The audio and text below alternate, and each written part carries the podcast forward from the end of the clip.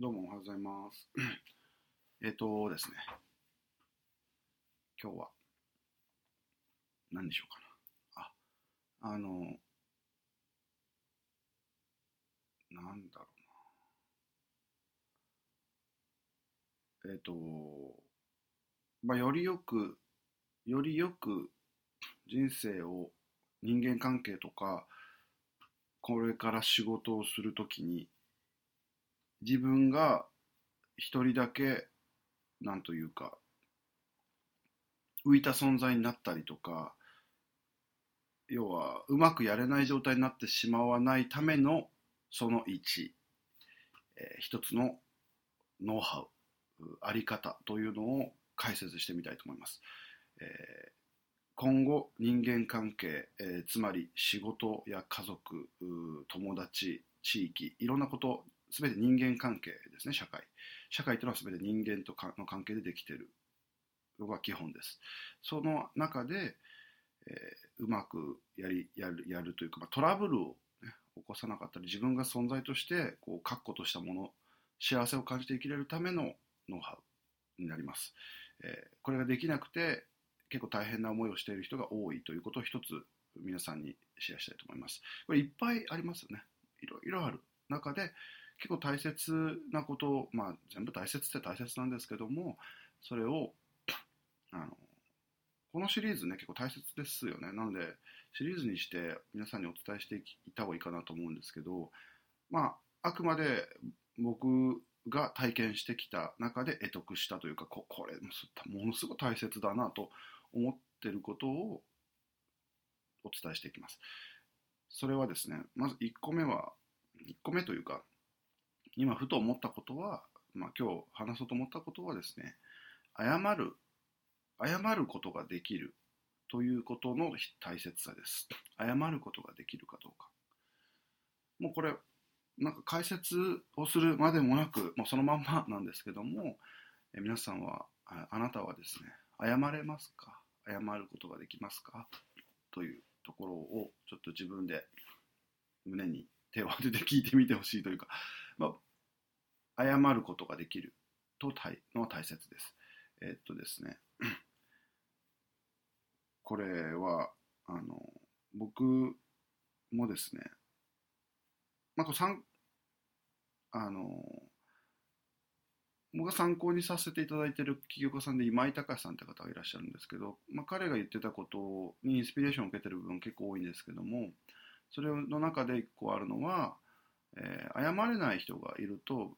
チームが疲弊するっていう言葉があったんですね。それはもう、そうだなと思ったんですよ。あの、なんか意固地になって自分の非を認めなかったり、自分がその覚悟を持って内省するとか、自分を顧みることができない人がいて、こう、取り繕ったりですね、あの、誰か人のせいにしたりとか、自分は悪くないっていう言い方をするような人が、チームに1人とかいると、その人とのコミュニケーションが断絶しちゃうので、周りが疲弊しちゃうっていうことだと思うんですね。まあ、いろんな意味合いがあると思うんですけど、まさにこの言葉通りだし、僕もまあそうだなと思ったんですよ。あのじじかつね、その誰かが謝れないっていうのもあるけど、自分がまず謝れるのかなっていうところですね。謝るっていうのはつまり自分が何かミスをしたり、えー間違ったり、うんした時にそれをちゃんと受け入れることができて改善しますっていう表明をできるかどうかですね。これがすごく大切です。大切です。うん、あの、うん、表明、うん、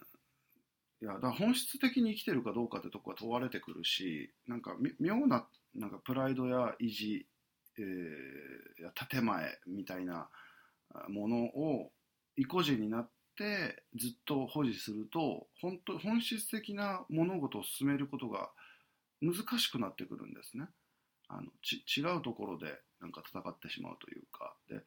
かつ人間と人間の関係でチームワークワークワークチームと言ってもいいでしょう。で何か成し遂げること何かをしようとした時にコミュニケーションがやっぱり大切ですよね。連携しなきゃいけないので。その時に本質的な本当に必要なコミュニケーションが取れなくなってしまうんですよねそういう形になっちゃうと。でだからまあそういう人はですねやっぱりこう、まあ、ある意味チームのためにもしくは物事を成し遂げるその事業のために排除されなきゃいけなくなってしまうんですね。この人が中心にいた場合が大変ですよね。もうそのプロジェクトが終わるというか事業が終わってしまう可能性すらはらんでくる。えこれはですね、まあ、仕事だけじゃなくて家族や地域や友達関係、まあ、いろんな活動人間と人間の活動において全てそうです。えー、何か自分が間違ったらやっぱ素直に謝れるか。みんなにちゃんとごめんな、ね、ごめんなさいと。申し訳なかったと。自分はこれのこれは自分の責任だったと。言えるかどうか、えー、さらにはですねこれ自分があんまり悪くない時もでも謝れるとかは結構大切なことなんじゃないかなと僕は思っていて例えばですけども僕とかはその自分が直接作業してるわけではないけれどもそのチーム全体として何かこう結果が出なかったりとか、まあ、自分が代表を務めている組織やチームの誰かがミスをしたり間違ったことをした場合もこれはもう代表として謝らなきゃいけないという時もあるんですね。あのそれは自分は直接悪くはないんだけどその関係してる人が何かなんかこうその過ちを犯したりするとそれは自分の連帯責任であったり管理者責任であったりとかということが出てくると。いう時にそれは俺は知りませんなんてね、え言えないわけですね。だからそれはその申し訳ありません。申し訳なかったと。自分の管理者の責任任命者責任管理者責任えー、マネジメントの責任というのがあるから申し訳なかったと、それは不手際があったということを謝ることが結構大切。謝れるかどうか大切ですねというところもあるわけですね。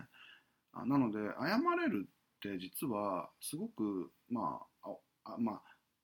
ちょっと器がないとできないんですよ。うん。受け入れる器がないと。もう本当にちっちゃな器だと、小物だと謝れないですよね。謝れるかどうか、謝れるか、謝れないかっていうのはやっぱ格というか器の大きさ小さ小さい大きいっていうのは結構あるのかなと思っていて、まあ、人格が大きい人になっていきたいですよねみんなで、うん、なんでもう本当そんな変に謝れないとかなんか自分の非を認めるとなんかみんなが批判さするんじゃないかとか、まあ、そういろいろ思うと怖いと思います。でもその怖さを乗り越えてきちっと目の前で起きたことをしっかり受け入れるっていうことだと思うんですね。謝れるかっていうのは。自分のこととして。自分事なんですよね。全部。雨が降っても自分の責任っていう言葉もあります。雨が降っても雪が降っても全部自分の責任だつまりこれって謝れるかどうかって当事者意識なんですよね。この自分の人生そのものとそして今目の前で関わっていることの当事者意識の表れです。が謝れるかどうか。とも言えるでしょう。これは自分のこがかかってることなんだ。だから何か問題が起きたり悪い状態になってしまったら自分が悪かったから何かを変えなきゃいけない。自分で何かを変えるんだと。よくするんだという表明ができてる人なんですね。なんで、まあ、ぜひ謝る。ちゃんと謝れる人がいたらその人はすごく信頼できる人です。逆に全く謝れない人がいたらうんうんってなるというところでちょっとどうするかなって考える人が出てくるというところですね、えーまあ、僕があの一緒に関わる方々皆さんに言っておきたいことやこれから関わっていく人に言いたいのはちゃんと、うん、本質的に、えー、謝れる人であってほしい。なんか自分事として物事を捉えれる謝れる人であってほしい。謝ったからといってですね何かを取られるとかですね。なんかこう損するとかはね基本はあんまないと思うんですけどもし仮にそういうことがあったとしてですよ。あ謝ったおかげでなんかすごい求められたってことがあったとしてもそれはね、うん、いいんですそれで。しっかり自分事として物事を捉えて、えー、謝罪謝る。ごめんねって言えることがで得られることはものすごく多いから信頼されるしそれによってなんかすごい自分がすごい責任を問われたってことになってもそれはもう甘んじて受け入れるべきというか対向き合うべきなんですね。向き合いたいですね。向き合うことによって強く生きる。これは 僕がよく唱えている自己決定論ですね。全て自分で決める自己決定論。ですね。自己決定。全ては自分で決めていることなんだ。自己決定論。うん。そうですね。自己責任自己決定論。という、えー、説というか理理屈にも合っていきます。ななあの合わさっていきますね、えー、全部自分で決めて物事世の中を動かしている。くんだからこの目の前の現実を動かしていくんだから全ては自分で決めていること。だから自分の責任である。自分の 自分事なんだっていうことを思うこと。これが謝れることにつながっていきます、えー、えっとですね。周りも安心しますよね。しっかりと自分の非を認めて謝れる人だったら周りも安心するから、うん、あの本当に心あるチームのメンバー周りの人たちだったらそれをねあのしっかりと反省した人をさらに責め立てるみたいなことはですね石を投げるみたいなことは本当は普通はしないはずです。もしそれを めちゃくちゃされるとか だったら、ちょっと一緒に働いてる人が良くないのかもしれないんで、選んだ方がいいかもしれないねっていうのはありますね。まあ、僕は自分で自分のこう一緒に働く人を選んでいくような、うん、働き方をしている。自分で選ぶというか、自分で決めることを胸として今やれているので、そういうことができるかもしれませんが、まあ、もしかしたら会社とかですね、あの自分で選べない、まあ、選べないというか、すぐには選べない自分では作れない環境で働いてるとしてもやっぱりしっかりと、まあ、謝れるってのは僕は大切だと思うけどな。組織のノウハウとして謝ったらいけない。自分の非を見てみてはいけないとかもあるかもしれないけどそういう生き方をしちゃうとその組織内ではもしかしたらまあ立ち回れるかもしれないけどその組織じゃないところで困ったことになりますね。謝れない人になっちゃうと、うん、なのでぜひ何かあった時にですね申し訳なかったと。これは自分の責任だ。責任は取る。これは自分の責任だから責任を取って改善をしていくし、二度と起こらないようにするし、何か努力をして変えていきたい、いくっていうことを表明できる、そういう一人の人間、まあ、大人になってほしいと思います、責任ある大人ですね。責任ある大人になっていきたいと思いますね。一緒になっていきたいなと思います。僕もこれはね、あの、謝れるかどうかっていうのは僕の中でも結構一つの基準として常に持ってます。何かあっても謝れるか、ちゃんと謝れるかどうかっていうのを、これでも教えてくれたのはね、まあ、今井隆さんの言葉もありますけど、大学、大学じゃねえな、大学卒業したとかに、まあ、あの、まあ、何か授業を一緒にやってた先輩から、まあそうですね、当時アムウェイをやってた時に、アムウェイをやってた時の先輩から何かこう自分が大きなミスやあり方が間違ってた時に、一緒に雨みんなでやってる時の仲間にちゃんと謝りなさいって言われたことがあって謝ったんですよ。なんかなんか不服でしたけどねなんかなんかなんか謝るかっては思ってでもね、うん、確かに自分の日もあるなと思って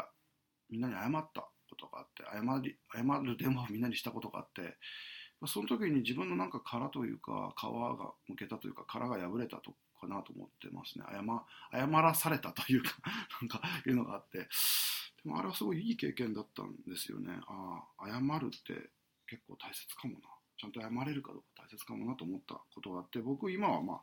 本当に自分でね、気づいてない時で意固地になってることはあるのかもしれないし、まあ自分の気づいてないミスや過ちがあるのかもしれないなとは思いつつも、本当になんか、こう、ちゃんとこの物事を成し遂げたい事業を成し遂げたい目標を達成したいと思う時には、えー、自分がしっかりと自分事として、えー、それを捉えて必要が謝る必要がある時はちゃんと謝る。間違えたら謝るということを、えー、僕は胸として物事に当たりたいし全て人生に自分の生きている中で起こることの責任は自分にあると思って、え